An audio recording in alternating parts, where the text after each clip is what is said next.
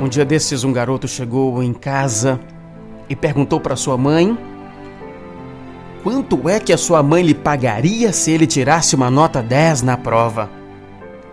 A proposta surpreendeu a mãe, que era acostumada a educar os filhos com lucidez e bom senso. E a mãe então pergunta para o filho com tranquilidade: Meu filho, mas por que é que eu deveria lhe pagar? Por isso, por você tirar nota 10 em uma prova? E é o que o menino então responde: Ué, mãe, o pai do meu amigo vai pagar 100 reais se ele conseguir tirar um 10 na prova de inglês. E a mãe pergunta: E você acha isso correto, meu filho? Ele então responde: Ué, eu até acho que 100 reais dá para comprar uma porção de coisas boas, não? E então a sábia educadora aproveitou o momento para um diálogo esclarecedor com o filho amado, dizendo: Filho, você acha correto o que esse pai está fazendo, pagando para o filho fazer o que é apenas a obrigação dele? O garoto respondeu que não sabia se isso era certo ou não, e a mãe continuou dizendo: Olha, você já ouviu falar em corrupção, filho?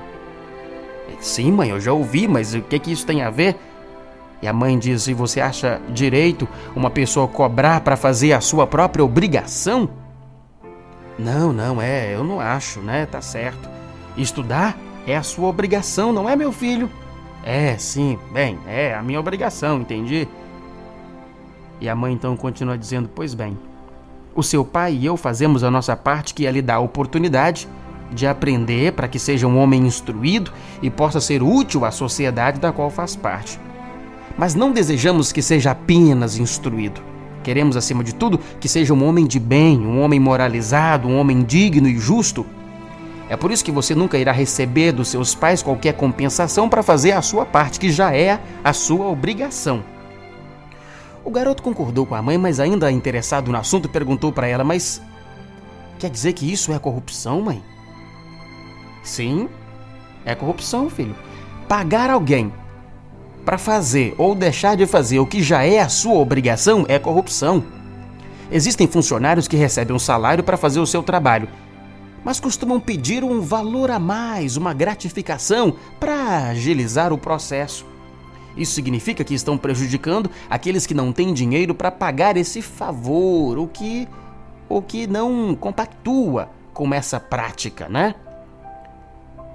Talvez para deixar o ensinamento mais claro para o filho, a mãe ainda continua dizendo: olha, e a corrupção não está relacionada exclusivamente com o dinheiro, filho. Quando um, um, juiz, por exemplo, que julga uma causa e favorece um amigo ou um outro interesse qualquer, sem considerar a verdadeira justiça, ele está se corrompendo e corrompendo o sistema. Qualquer pessoa, enfim, que age em desacordo com a sua própria consciência é corruptora dos bons costumes? Se o garoto entendeu tudo, não se sabe, né? Mas ele abandonou a ideia de receber um pagamento para tirar boas notas e foi estudar para a prova que iria fazer no dia seguinte. Felizmente, nem todos os cidadãos da nossa sociedade são corruptos ou corruptores. Mas se você já sofreu algum tipo de extorsão, sabe o quanto é amargo o sabor desse tipo de violência. Se você já sofreu qualquer tipo de injustiça por parte de quem deveria representar a sã justiça, sabe o quanto isso gera desgosto e infelicidade. Pense nisso e faça sua parte para eliminar essas sementes nocivas de corrupção e desamor. Haja com honestidade e eduque seus filhos para serem cidadãos dignos e incorruptíveis. Não se corrompa e não corrompa ninguém, pois é só assim que veremos o sol da plena justiça despontar num futuro próximo. Top Gospel.